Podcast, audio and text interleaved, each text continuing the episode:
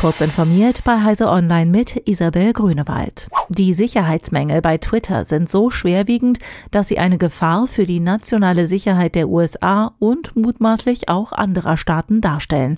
Das behauptete der ehemalige Sicherheitschef des US-Konzerns Peter Satko bei einer Anhörung vor dem Justizausschuss des US-Senats. Weil Ingenieure und Ingenieurinnen bei Twitter nicht in Testumgebungen arbeiten, sondern an Twitter selbst, hätten ausländische Geheimdienstler, die bei Twitter arbeiten, Zugang zu allen Daten, behauptete Satko. Angesichts dessen sowie der Zustände bei dem Unternehmen insgesamt mache ein Geheimdienst, der das nicht ausnutze und niemanden dort platziere, höchstwahrscheinlich seinen Job nicht richtig. EU-Kommissionspräsidentin Ursula von der Leyen will Anrufe und SMS ohne Zusatzkosten in die Ukraine ermöglichen.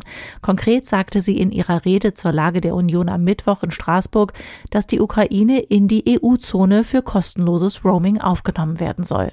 Damit wäre es für ukrainische Mobilfunkkunden möglich, auch ohne Zusatzkosten in der EU mobil im Netz zu surfen. Gleiches würde für EU-Verbraucher gelten, die in der Ukraine unterwegs sind.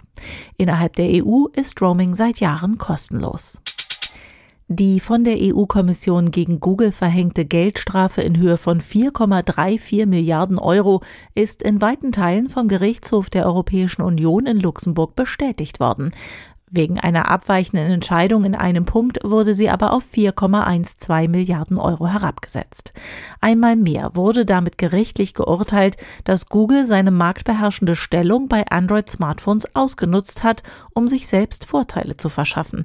Mit der Entscheidung muss allerdings noch immer nicht Schluss sein. Die Google-Mutter Alphabet kann erneut Einspruch erheben.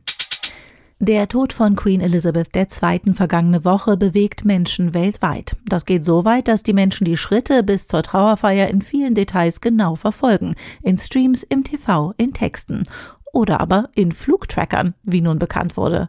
Rund 5 Millionen Menschen haben laut der Flugtracking-Webseite flightradar24.com den letzten Flug der Queen, also die Überführung des Sargs von Edinburgh in den Norden Londons, verfolgt.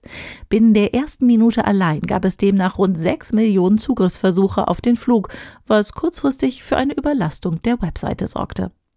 Diese und weitere aktuelle Nachrichten lesen Sie ausführlich auf heise.de.